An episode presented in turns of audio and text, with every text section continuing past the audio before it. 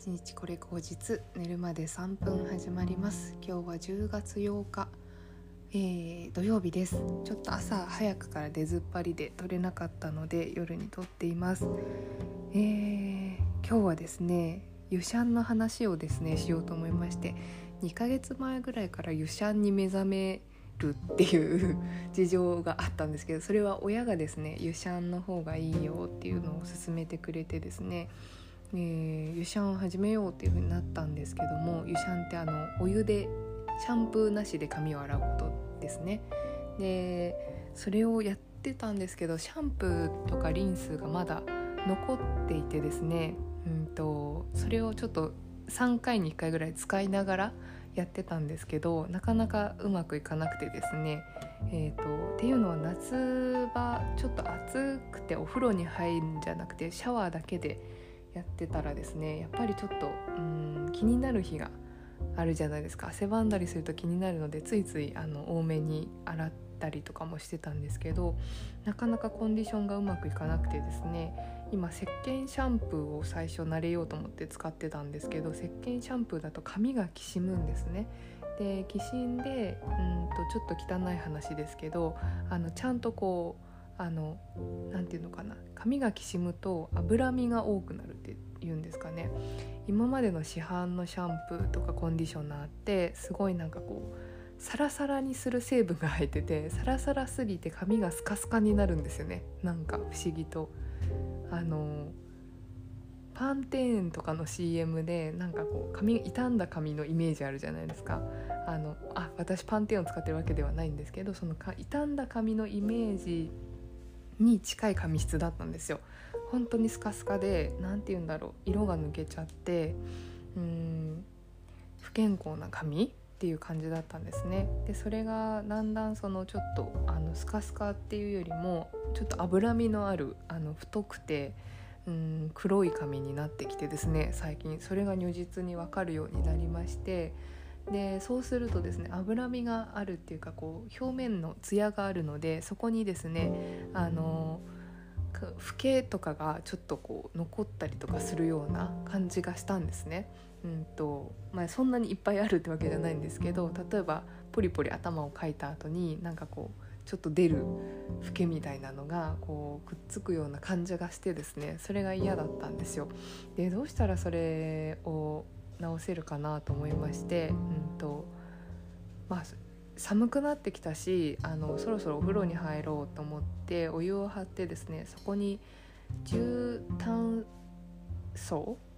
炭酸重炭酸ですかねのタブレットみたいなのを入れてですねそこにシュワシュワさせてで無香料のそういうのを売ってるんですね。バースってやつを私は買ったんですけどそれそれにうんと亀亀さんがこう向いている甲羅を上に向けているんじゃなくてひっくり返った形みたいな感じで頭をお湯につけて、えーと、お湯に使って入って20分ぐらいですかね入ってみたんです。そしたらですねうんやっぱそういう老けみたいなのがないしすごいさっぱりしたのとあと体が何よりですね私シャワーだと温度変化ですぐあの出た後痒くなっちゃうんですねなぜか。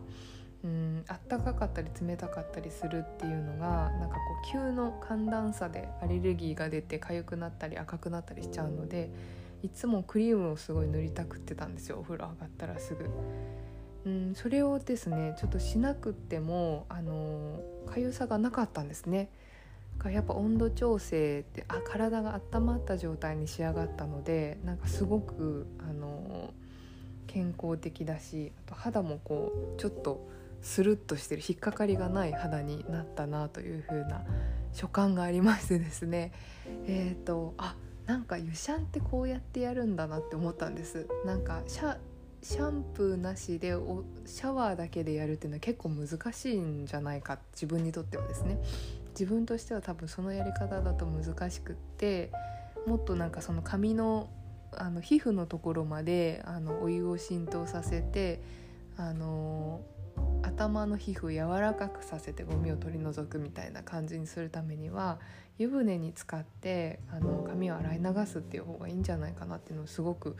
感じたんですね。だからちょっとこれからこれをですねちょっと探求してやり続けようと思いまして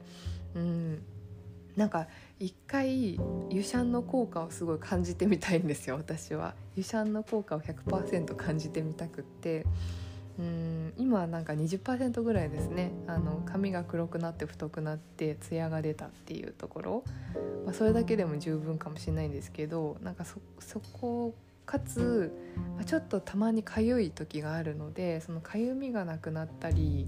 うんそういう老けみたいな感じがなくなるといいなというふうに思っているのでこれからは、うん、亀さんの逆の 形式でお風呂に入って、えーと、頭を柔らかくしてですね皮膚のゴミを取り除いて湯シャンをするっていう方式でちょっとしばらくやってみようと思います。はい。湯シャンへの飽くなき探求ですけどまだね私まだまだ2ヶ月なのにまだずっと買ってたやつのコンディショナーがまだ残ってていつになったらこれなくなるんだろうって思いながらですね。まあなんか緊急の時に使うぐらいでもいいかなと思いつつ緊急って思ってるとそんなに使えないから、まあ、3回に1回やるんですけどまだまだまだ残ってる。何なんだろうこれっていうぐらい残ってるのでうんと、まあ、気長にねこの冬うん。あと1ヶ月ぐらいでそのコンディショナーがなくなるとしたらこの冬ですね。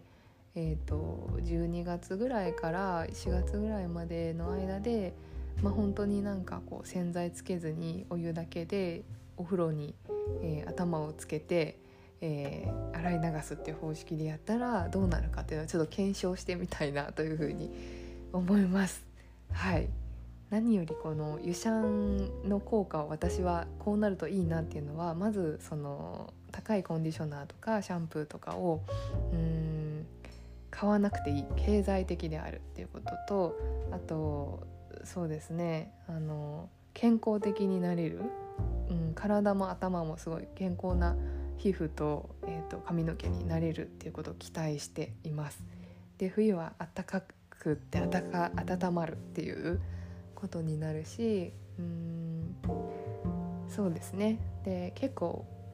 温泉とかってねあの治療に使われたりするじゃないですか。だからやっぱ体を温めるって何かしら健康にいいんじゃないかなっていうことを思ってるので私結構あの20分とかあんまり入れないですけどいつも10分ぐらいですね入っててもぐらいなんですけどちょっとこの冬頑張って20分ねお湯に浸かってみようかなというふうに思っております。はいそうですねなんかそういう時間をちゃんと取ることによって心の調子も整うといいなって思ってますけど欲張りすぎるとあんまりできないのでうんそんくらいにしとこうかなというふうに思いますね。はいユシャンへの飽くなき探求を、え